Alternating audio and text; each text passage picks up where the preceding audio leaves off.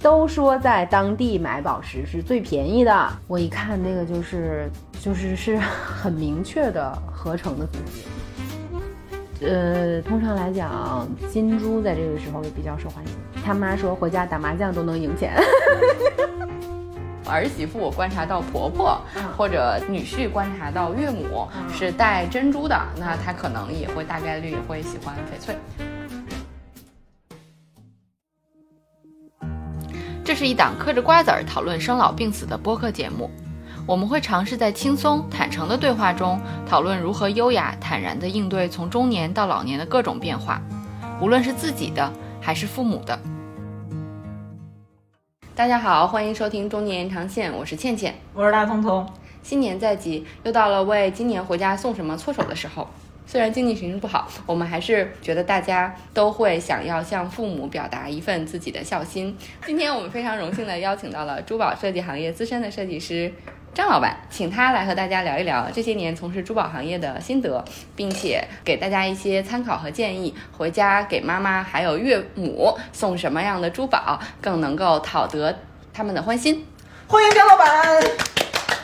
大家好。另外，另外最重要的一点是，随着直播带货的兴起，大家也发现很多的爸爸妈妈都会花很多时间在观看直播、黄金首饰、翡翠这样的直播内容上面，相信也感受到了其中的很多的坑。那么这一期呢，我们还希望张老板同时为我们提供一些避坑指南。呃，大家好，我是张老板，第一次称呼自己是 老板。我呢是一名珠宝设计师，呃，同时呢也是 GIA 的研修宝石学家，在珠宝这个行业呢也是经营了大概这是六年，第七个年头，呃，也算是小有心得，所以今天还挺高兴的，来到中年延长线和大家分享一些这方面的话题。这一期呢，我们其实更多的想从过年，想必大家应该是平时可能送礼肯定会送。单价可能低一些的小礼物给这个父母长辈，那么过年了，大家可能还是会花的钱稍稍多一些。那么怎么样把钱花在刀刃上？我们就是从这个角度来给大家一些比较有用的信息。张老板，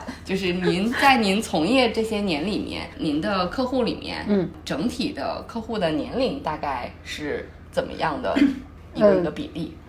我个人的客户群体的话，其实没有很大的年龄断层啊，或者区分，就可能，呃，二十加到五十加都是有的。哦，对，然后比较多的是三十加到四十加这个群体吧。哦，那年轻的群体和年纪大一些的群体。嗯，在购买珠宝的时候，他们的区别主要是什么呢？呃，区别肯定还是有的。二十加到三十岁左右这些啊年轻的女孩们，可能买的时候更多的就是一个我高兴，我看这个东西喜欢，就是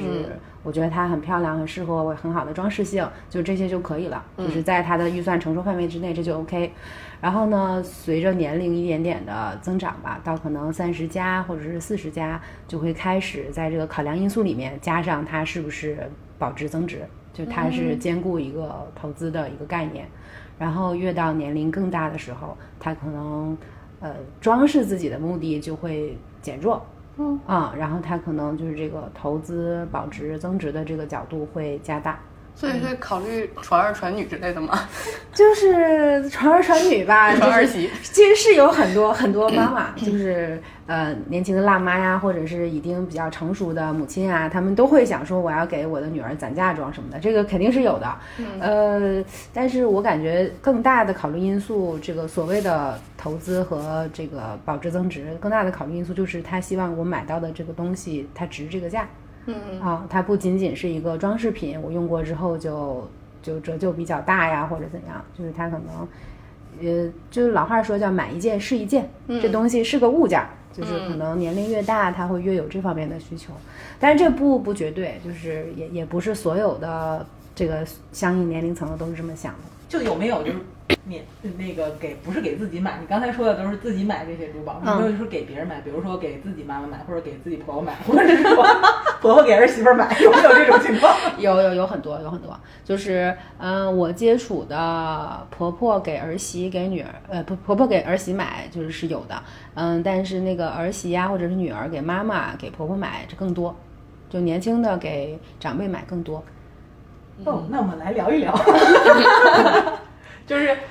就是他们在给别人买珠宝的时候，嗯。是会是就是会有什么不一样的这种需求吗？比如说是带着很明确的购买意向来的，还是说或者说大家，我们先看看大家一般困惑的常见的困惑是什么呀？就是比如说像我们现在常见的买首饰，可能从呃先买什么开始挑嘛，就是嗯。耳环、嗯。戒指、项链，大概就是还有胸针，嗯。大概就是这几样，对吧手链，对对嗯，听起来好多样。我上次 那个介绍一个朋友给张老板，就是他要对哄丈母娘，然后他跟我说他要找张老板说那个，因为他要给丈母娘送一件礼物，嗯，然后我就拉了个群之后，然后他在群里就大概表达了一下他的诉求，就是我要送一件珠宝给丈母娘。结束，然后我就看张老板非常耐心，在群里开始了漫长的，就是我们之前讲销售叫做就是需求问询阶段，就是对预算是多少呀，然后呃大概想买个到底是什么类型的呀，嗯对吧？就是然后呃喜好是什么，然后发现他对他丈母娘的喜欢一无所知。对你说的这个情况，就他的这个情况其实是比较普遍的，就是呃来找我买礼物送给别人的，就是大致可以分为两种情况，一个呢他是对送礼的对方有。很熟悉，他完全知道对方喜欢什么，或者大致知道对方平时的习惯是什么，呃，包括不限于这婆婆呀，就丈母娘啊，或者是男女朋友啊之类的，包括不限于这些对象。然后那这种的话呢，就是我针对他的这个需求，我给他提供相应的选择就可以了。然后另外一种呢，就是他可能不太清楚，甚至他可能是第一次见面的伴手礼，这都有可能。嗯，那这个时候我就要。就刚刚怎么说，销售问询是吧？那个需求问询，对我就会一步一步的去去帮他明确这个目标。呃，比较重要的几点呢，就是对象的呃年纪，然后呢他的预他的送礼物的这个预算，然后还有就是其他的一些比较明显的特征，他是比较娇小啊，或者是他稍微丰腴一些啊，或者他身高很高啊等等的，就是这些。然后呢，在这种情况下，我可能就要帮他排除掉，呃，耳钉、戒指和手链这几个选项，因为你不清楚对方是不是有耳洞，戒指你也不知道手寸，然后手链它其实也是涉及到一个手寸的问题，所以这个时候通常来讲会建议他选呃项链或者是胸针。那所以你第一个就要问年纪，就是说，因为比如说在不清楚对方喜好的年纪不同，对于珠宝的选择可能会有很大的不一样，是吗？对呀，你比如说，假设说他他的预算可能是中千到大千，那如果他对方是一个年轻的女孩，那可能送一些呃财宝类的这种看起来会比较小巧一些，装饰性就点缀一下。但是如果年纪要稍微大一些，那你送这么小巧精致的，它就不匹配嘛。你肯定我就可能会推荐它同样价格会显得大一点的珍珠这种产品，可能送过去会更匹配。嗯，就是基本上有这样的一个规则，但是也不是每一次都要都要遵循这个规则，因为有一些，比如说有一些带寓意的设计款的，像这个 K 金类的钻石产品，可能它是一个呃如意的造型，那它就不太去限制说年龄是多少，年轻的小孩也能戴，然后年纪大一点的寓意也很好，这种的它就适应的范围更宽一些。那么什么样的品类或者是款式，在你看来比较受就是中老年女性客户的喜欢，就不会出错的？我们先不说款式，先说类别，嗯就是呃什么原原石材料。你刚才提到什么有 K 金、有钻石、啊有财宝，然后是这样，就是我我提供的建议肯定是在限制在我经营的范围了，因为我是就是呃彩色宝石，然后钻石、珍珠和翡翠这四项，然后其他的我就不在咱们这次讨论范围。那通常来讲，如果年纪大一点的话，他他确实会更喜欢翡翠，就是呃，如果是不管是他自己来买，还是他收到礼物，在相同预算情况下，可能也是会喜欢嗯带颜色的翡翠。就是它种水在种和色之间会偏向色。那有没有说来买的人也不懂，说哎呀，我知道他好像就是因为印象中可能这个年纪的人就会喜喜欢这个翡翠类的东西，但是来买的人不懂。然后呢，觉得送的人呢是喜欢翡翠，但是除此之外，到底什么样的翡翠好，是个物件儿也不知道的，有这种吗？有啊有啊，那那我就跟他聊呗，就是给他介绍给他介绍，就是一方面呢，因为送礼也不是，呃，就很多人送礼的原则是他也要自己过心里自己这一关，就是他首先要达到，虽然是可能平时我不会带的东西，但是可能这个东西它也是符合我的审美的，就至少我心里认为它是漂亮的，我才会送人。大多数人是这样想的，嗯，那就肯定我要给他介绍嘛，让他有有一些了解，有一些基础的认知，然后让他判断一下平时接触的时候呢，对方会是倾向于什么样的。如果都真的是完全一无所知的话，我确实会建议他先选色，因为种可能在翡翠这个这个品类里边，啊、我个人认为是大家对种的认识没有对色的认识那么的广，嗯嗯，就大家可能都是先了解色，然后才会意识到种。那这种情况下，那就先选色了。那我们就接着节目带大家入个门吧。就是如果是我个人的话，或者是你预算充足的话，我会认为先选种。哦哦，对我来说，种水种水是要排在颜色前面的，但是很多时候在市场上面，这种排序是是会被颠倒过来，就是不符合我自己个人的这种判断。就是大多数人会认为这个这个东西要有显有色，然后再考虑种，是是这样的，这是一个还挺容易打架的话题。嗯，好吧，那那究竟有几种色？呃，就是这种这个翡翠的颜色还挺多的，就是我们比较习惯的绿色，然后可能嗯、呃讲的就是阳绿啊、蜡绿啊，然后会还有蓝色啊，就我们讲蓝水啊，或者是晴水啊，或者是飘的绿花、飘的蓝花，嗯，有紫罗兰色，然后还有绯色，就是呃黄的或者红的都有。嗯嗯，那喜欢翡翠的人和喜欢钻石和珍珠的人，是不是感觉气质上就是不太一样啊？就是以你的接触，呃，我我觉得翡翠和珍珠其实这个界限是比较模糊的，哦它们和钻石的界限比较清晰。哦，所以就是我们如果观察到，就是比如说像我们这种有儿媳妇观察到婆婆，嗯或者就是女婿观察到岳母、啊是戴珍珠的，那他可能也会大概率也会喜欢翡翠，可以这样理解吗？我我我是想，我觉得呃可以这样想，因为就是翡翠和珍珠算是在我们国家这个珠宝领域里面认知度最高的品种了。嗯。然后呢，钻石呃包括就是彩色宝石都是后来才进入的，嗯。所以就是这两种算是认知度、认可率都非常高的。就可能年纪大一些的，他们过去接触的、自己会购买的，也是以这些为主，嗯，所以它接受率肯定比较高。是。一个通用语言，对不对对。嗯。嗯。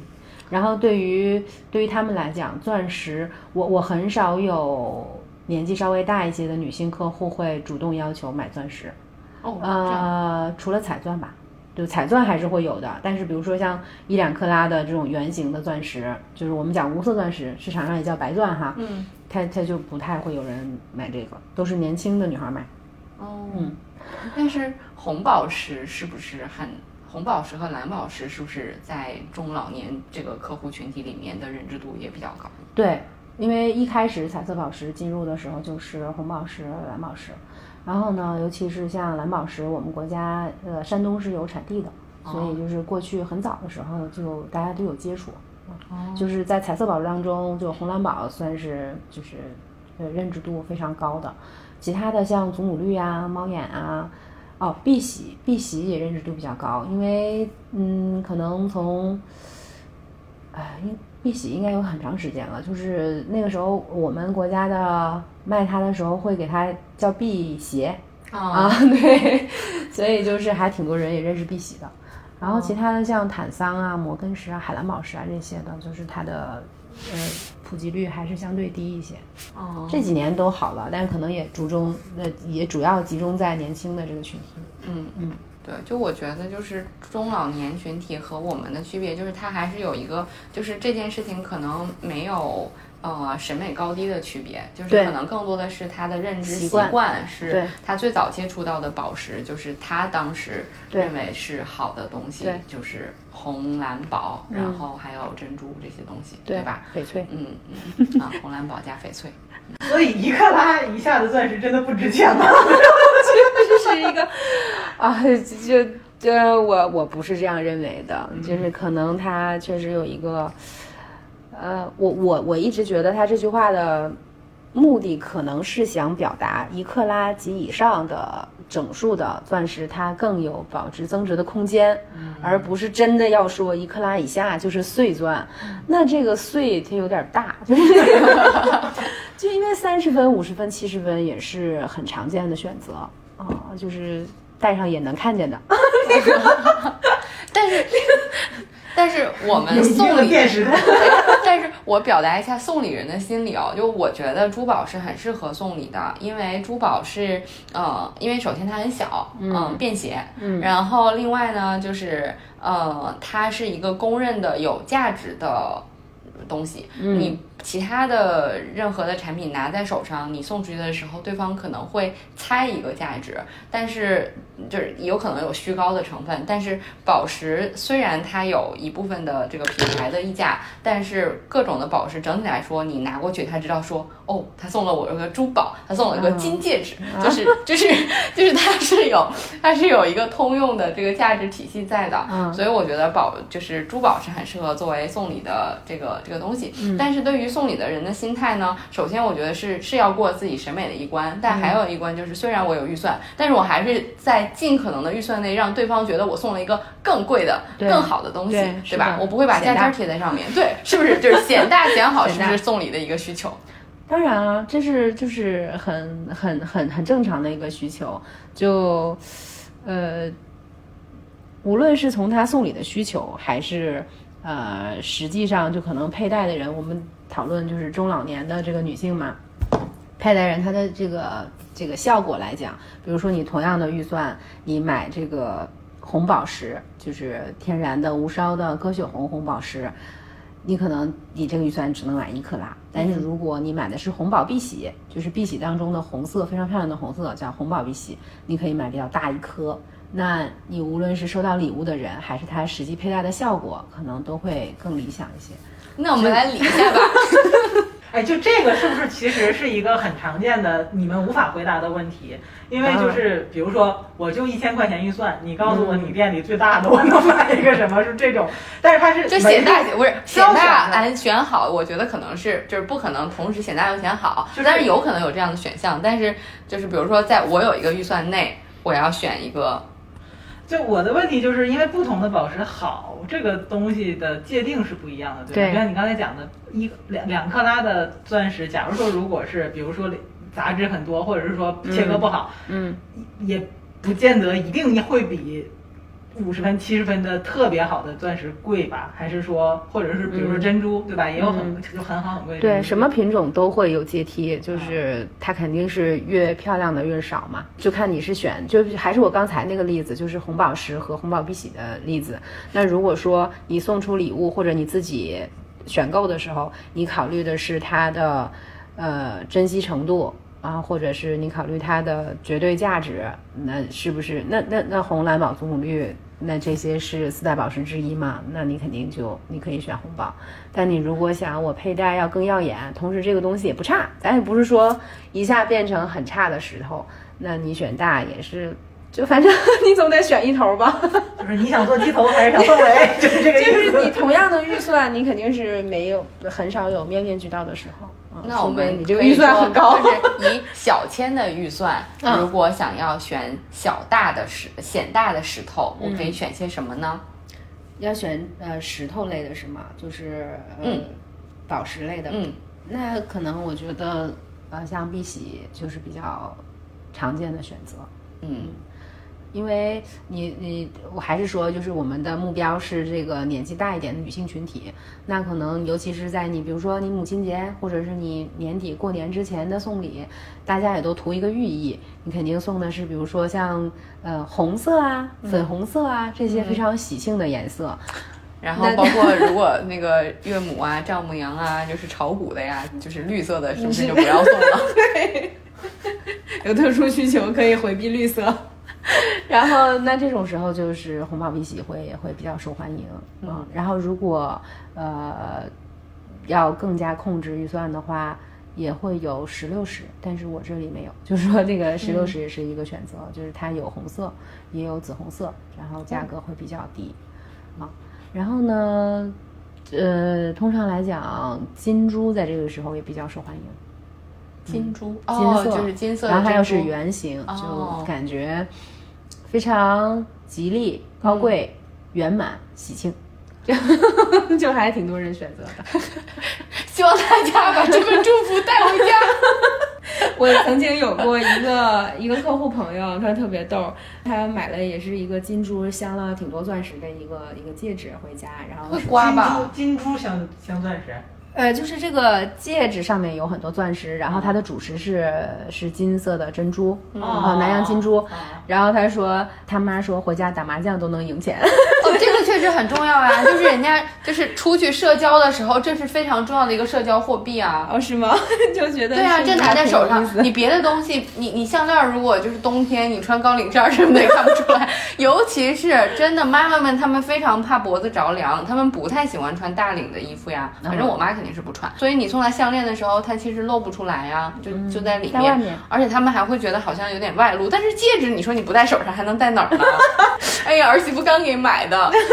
对，就比较有话题。对。但镯子我觉得就是有一点难，是镯子容易碎掉。镯子其实，哎呀，其实送礼送镯子还挺难的，尤其是翡翠镯子，翡翠的手镯是不能改圈的，所以就是你要非常清楚对方的圈口是多少，然后呢，哎呀，就是很难有两只镯子是一样的嘛。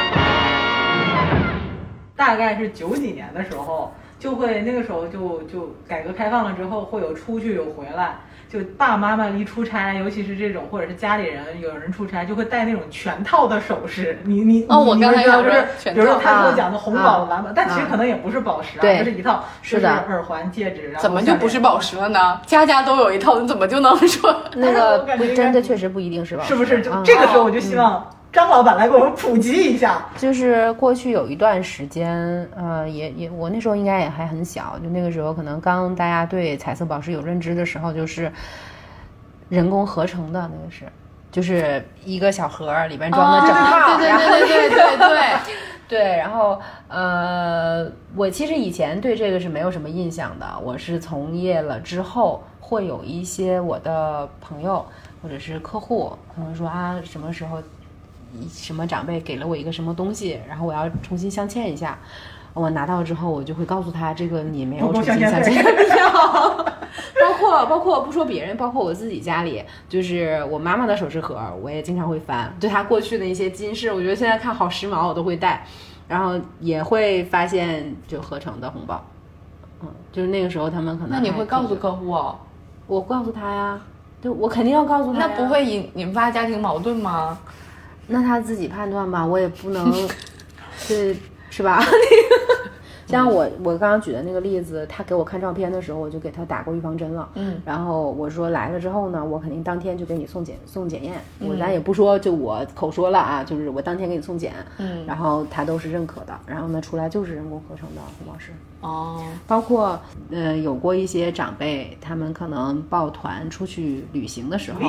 都说在当地买宝石是最便宜的、最划算的。嗯就是我们不能排除这种情况啊，有的人他确实会买到，可能他的途径更好呀，或者是他自己本身有一定的辨别能力啊，等等的啊，就是我们不能一棒子打死。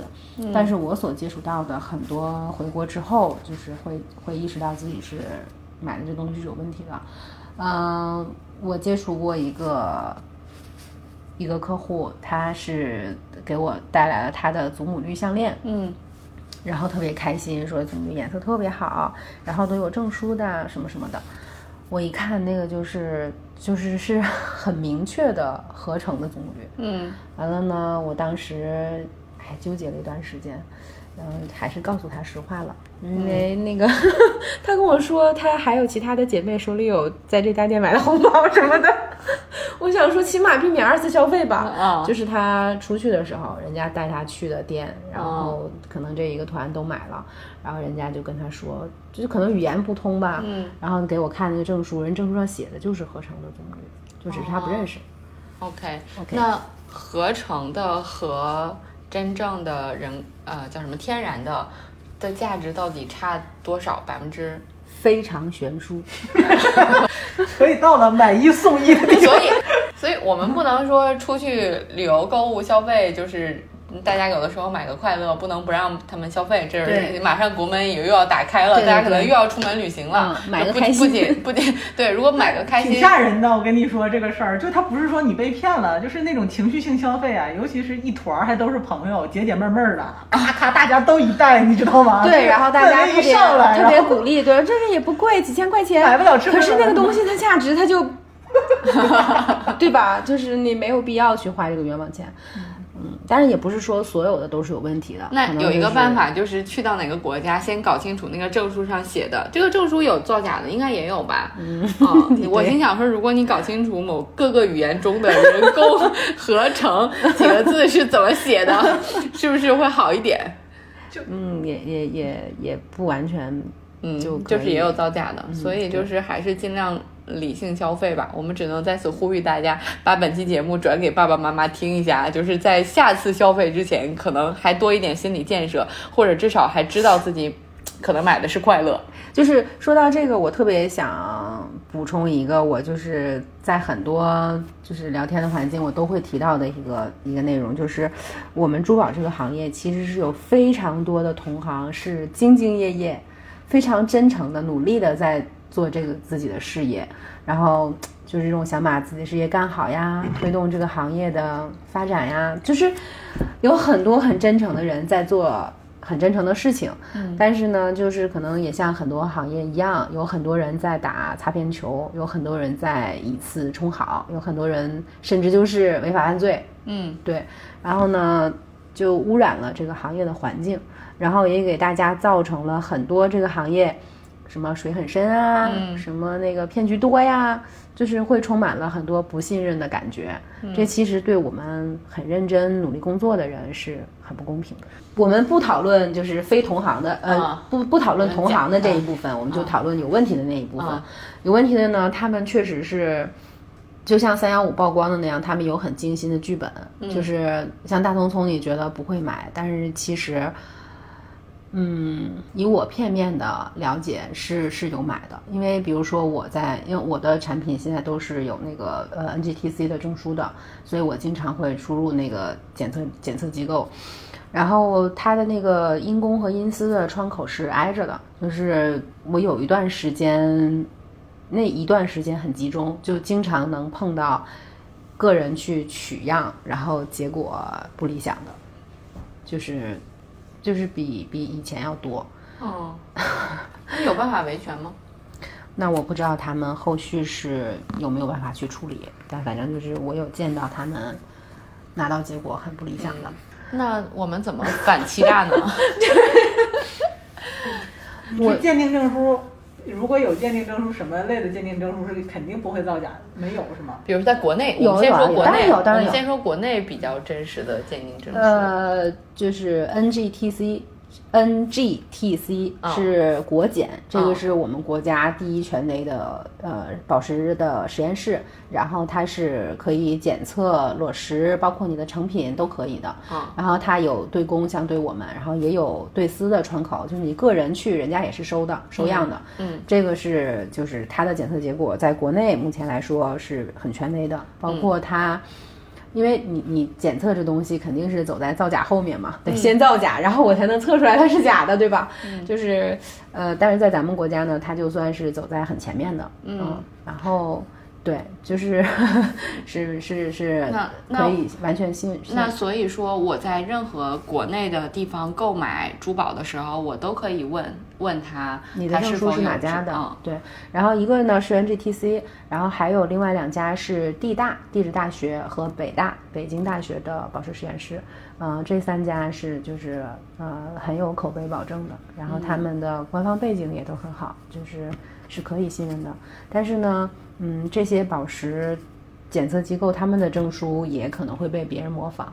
然后就可能你乍一看哦。也是四个字母，但是其中有一个字母换成了别的，哦啊、对，就是你可能，然后它的版式什么都模仿的很像，呃，你就不太能确认。然后这个时候呢，有两个方式可以确定，你把那个证书翻过来看背面，背面有四个标识，这个呃国家实验室啊等等四个标识，我回头可以发给你。你可以把照片发给我，我们放在收对让大家查看一下对，。就嗯是那四个标识，它要有的话，呃，首先这肯定是一个正规的，是国家认可的实验室。然后呢，它有网址，这不都是可以扫码你去网上查看的吗？这个网址你要看一下它是不是有备案的。嗯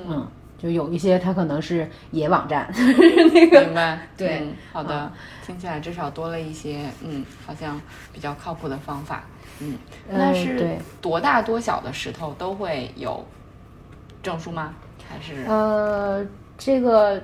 呃要具体情况具体分析，因为有一些，比如说你你这个宝石它已经镶嵌完了，然后主石是可以测到的，然后呢，可能其他地方有微镶的很细小的宝石，那个机器可能测的时候就它没有那么准确，嗯。然后这个时候可能会写某一种配石未测，嗯然后就是这种也也是有的，但是怎么说呢？从一个成品的价值上来讲，那你就有个别的这种嗯小宝石它测不到，那也是正常的。那如果某机构跟我说，嗯，这个才这么小，都就是比如说三十分这么小，没有宝石的，没有证书的，嗯，三十分可以出证书，嗯，那就是小到多小会不出证书呢？就是如果主食的话，我们单说主食啊，单说主食啊，嗯主食的话二十分以上吧，嗯嗯，二十分以上是可以要求出证书的。嗯。呃，就是只是有一些可能它没有到分级，要分级，就是分级的话，那你就会有一个更高的成本。然后像这种，比如说一克拉以下的，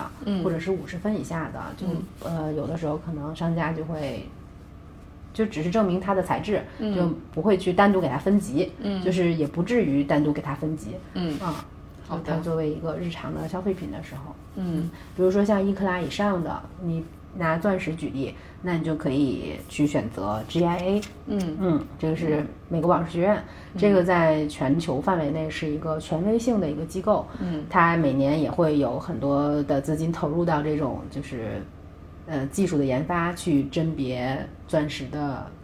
替代品，嗯。嗯，对，就还嗯挺权威的一个机构，一克拉以上的要求一下这个证书是比较正常。嗯他要跟你说我这一克拉的石头没有，那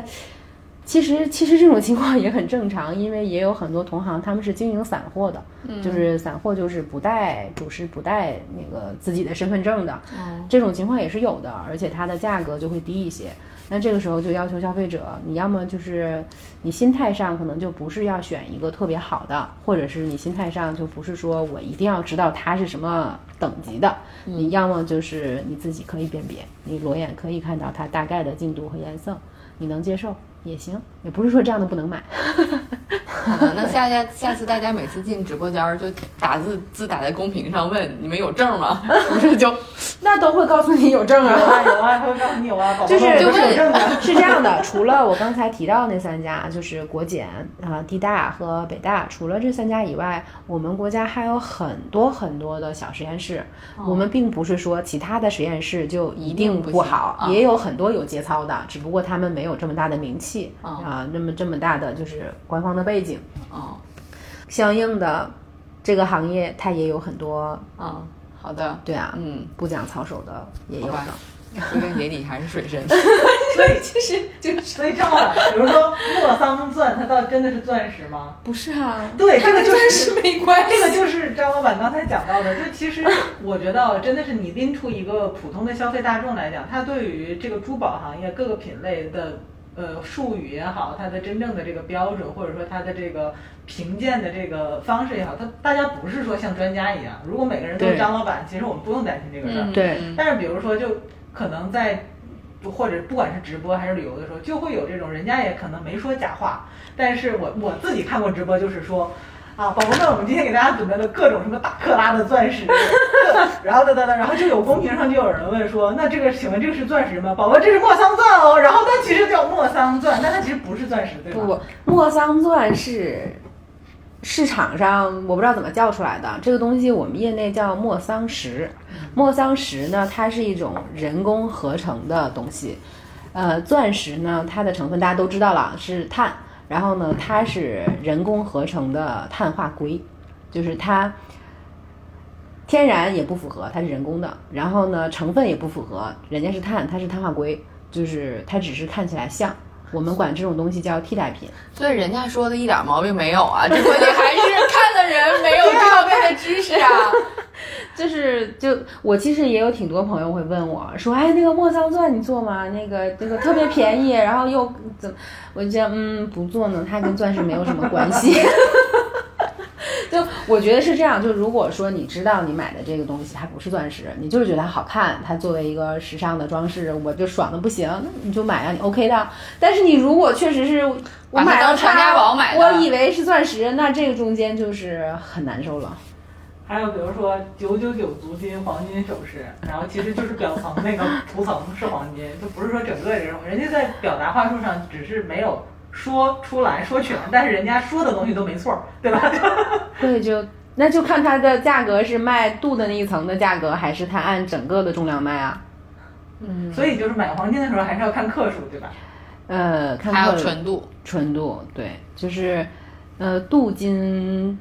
是一种很正常的工艺，它不是用来骗人的。但 是我知道黄金咬下去是会留下牙印。我环境检查，不是主播公屏上你咬一下我看看，不，那没有用啊，很可能他咬的那块儿是可以的，他给你的那块儿不是。哎，这也是个问题，就是其实你在网上买这种珠宝，它货不对版货不对版，对不对？嗯是的然后怎么维权呢？这个没办法吗？还是说其实有一定的途径？因为其实不光是直播间，有很多人做线上销售，对吧？嗯，然后那买了之后发现和那个图片不一样，或者是说和他所描述的东西不一样的话，你刚才有讲到，其实没法退，对吧？就珠宝这个行业其实是不退换。我觉得是是是这样的，就是看你是在什么环境下购买的。呃，正常来讲，就是珠宝玉石，如果你是当面当面购买的，那我们确实是出了这个门是不可以退换的。呃，包括现在商场啊，所有的大牌子都是这样的。你不管买了什么，你你出了店门回去跟他说我要退，这都是退不了的。但是现在我们像我们这种，呃，尤其是疫情啊，或者是呃，外地的不方便来呀、不方便见面的，我们是线上谈的。那这种情况下，可以谈一个看货期，嗯就是他压全款，然后我们把东西寄给他，然后他觉得各方面都 OK，那我们就结束。如果他觉得不 OK，那你就退给我，我们检查无损再退款。这个是看货期也是有的，就看你你在购买的时候有没有谈到过这一点。嗯嗯，但是你如果说你你你当我的面已经全部都核实好东西，证书也都确认完了，然后你回头再说我要退，那这种珠宝行业里我没有听说过谁家会退，看你是怎样成交的。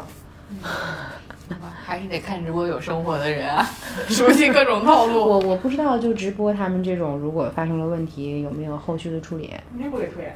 那我我确实不太清楚。我也没买过。啊，题外话，我刚刚想到那个有一个是叫钻石小鸟，啊，他们好像是可以给退换的，但是据我所知，也没有人真的会去退换，因为它钻石嘛，一般都是婚戒，就是可能不太会选择这我有个处理。很多同事，尤其是就是其实就是九零后、零零后，他们比我们想的要更追求性价比。他们反而比如说选婚戒的时候，真的是会去买裸石，然后呢，他会去找就是像那个张老板刚才讲的，他们会去找这种可能散卖散货的这种，就是给你的感觉是你花一个很有性价比的价格买到了一个一个克拉很大，然后嗯呃切割也很好，然后什么什么纯度也很好的钻石，然后他们就会就是比如说在什么知乎上啊，或者是说什么各个渠道上去查这种钻石的评估的维度价格，然后跟人一顿聊完之后，可能时隔三四个月，然后漂洋过海这个石头过来了，也没有人真的去。最后说退换，或者是说去去去去去验这个东西，我觉得其实还是一个而且真的去验的话，可能也需要做一个心理建设。对，嗯，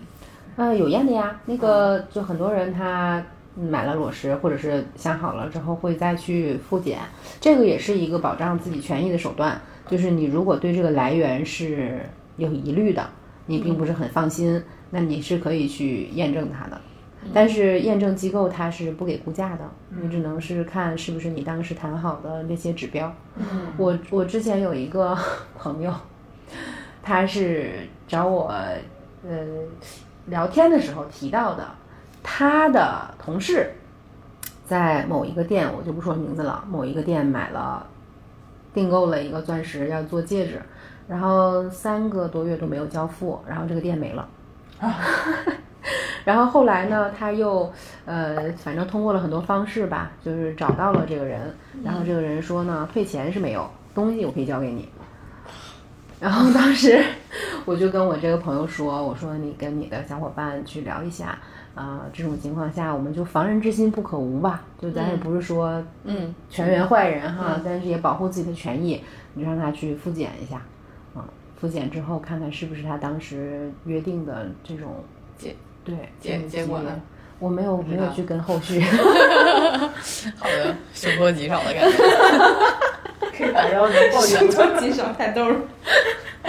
好的，那我们是不是可以聊聊定制的事儿？对的，嗯，张老板的工作室呢，其实更多的是因为他自己很喜欢呃这个宝石这个行业，那选择了它之后，也是希望不仅仅是更多的其实是希望把自己的设计，然后以及这些嗯各种美好的想法融入到里面，然后带带给大家，然后包括科普各种这个宝石相关的知识。那就是想知道这些年来找您定制呃这类嗯产品或者是礼物的人多吗？多呀，嗯，那那就是 我还挺开心的。哦，就是那我们今天重点高不高？对高。对于我，我们是一个消费者，我需要掌握一定的艺术知识，才能来找你定制 出。不是不是，都可以。就是哎，就是通通常就是选择定制的什么样的比较多？是情侣比较多吗？像像那个子女给父母，或者是就是长辈之间嗯跨代际之间的多？其实我觉得来定制的倒没有很明确的关于身份上的界限，嗯嗯。就情侣之间，比如订对戒，嗯。然后呢，就是女儿送给母亲，嗯。然后送给婆婆都是有的，还有先生送给爱人、也是有的，然后包括小姐妹之间互赠也、也也是有的，就是都有的。然后呢，这个里边有一些可能他只是呃跟我提出他的诉求，比如说他可以跟我，比如说情侣，他可能期待他们的这个对戒里边会有一些太阳这种永恒的这种元素，嗯。然后有一些呢，可能他自己会带一个草图，有一定门槛儿。对我确实会有一些呃自己本身这个艺术审美比较好的客户也好，朋友也好，他们会给我一个他们想象中的样子，然后呢，我来把它润色成一张珠宝设计图，然后我来把这个东西和工厂实施交付，来做一个最终结果的一个呈现。嗯那其实这种就是一个。嗯，合作的合作的这样的一个作品，就是都有。所以参与，所以定制的话有这个呃一个起定价嘛？就是比如说你要先选择一样的一个 一个裸石，比如说高于多少钱，我可能才给你定制。比如说像我们大家都知道 Tiffany 的早餐，对吧？啊就是那么成功的一个营销案例，就是你一个小银戒指，我可以帮你定制。那可能大家就是这个精致形式不好，然后预算比较有限，依然想向父母长辈表达一些心意，嗯，也可以的，是不是？我是这样的，我我呃，经济形势是是这两年才开始有 有有变化的嘛。什么都就是 就是主要还是看大家有没有心。我我是这样的，就是接定制的单是没有呃，就是所谓的金额的门槛啊、嗯就是呃都可以向我咨询。然后呢，我只会根据我自己的这个时间来来看，就是比如说如果要的特别急的，那我可能我一个是呃出图的时间，还有一个工厂它要制作，这个都是有时间的一个周期的。如果特别着急的，或者是我近期可能没有办法安排很多时间的时候，就会那就没办法。嗯但是呢，就其他的话，就是我还是挺愿意和大家交流。如何去设计制作一件珠宝，后表就是达跟预算对跟预算关系不是很大。那就是我们毕竟不是您的带货节目，就是后面如果大家都留言来找张老板，我觉得们可能也没有办法。但是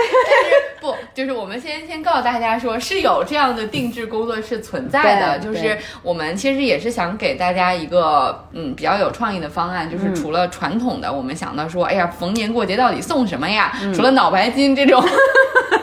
cliche，我们还可以送一些，就是珠宝可能也是大家就是常规的，但是又就是迫于预算有限，可能很多时候就没办法完全的表达心意。但是很多时候很多事情并并不完全是取决于预算多少，对不对？比如说我收到了大聪聪定制给我的这个小礼物的时候，我就会觉得好幸福。嗯，对，所以就是我们可能就是想 想帮大家出一些主意。那就是从张老板的角度，除了他自己，那行业内就是据你所知，其他的这种工作室也会做这样的事情吗？呃，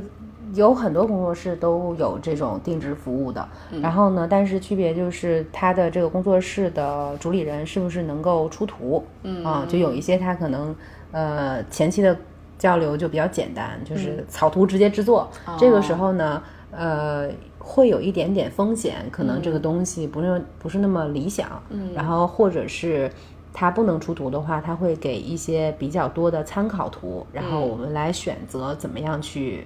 参考或者是去组合，嗯，然后也有很多是可以出图，不管你是手绘图啊，还是像 iPad 啊或电脑绘图啊，不管你是哪一种图，就是你们之间是有一个交流和确认的这个过程，嗯，然后这种的话呢，就会嗯。预期差值会会比较接近，就不太会有太大的落差。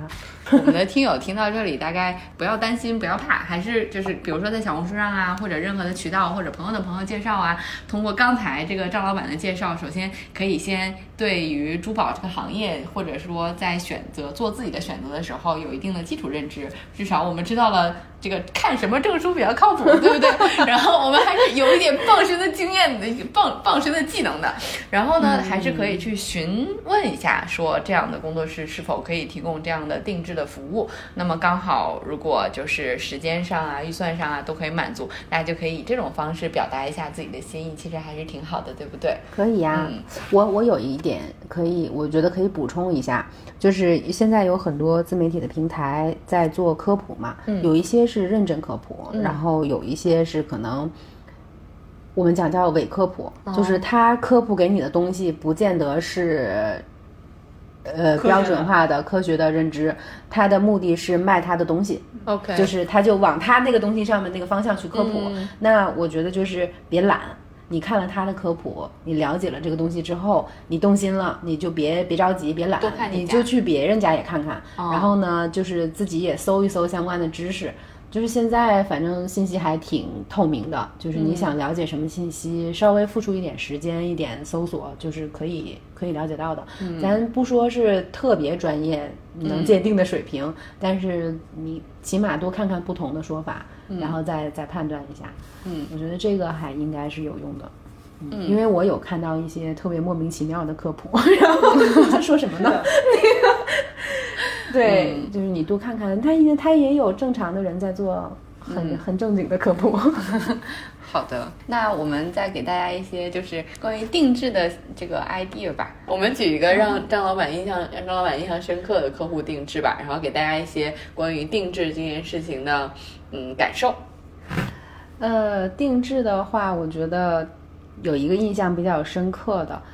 其实印象深刻的还挺多的，但这个可能就脑子里第一个浮现的，就是他是一个先生，然后在他们结婚纪念日，同时也是孩子的几周岁的这么一个纪念日的。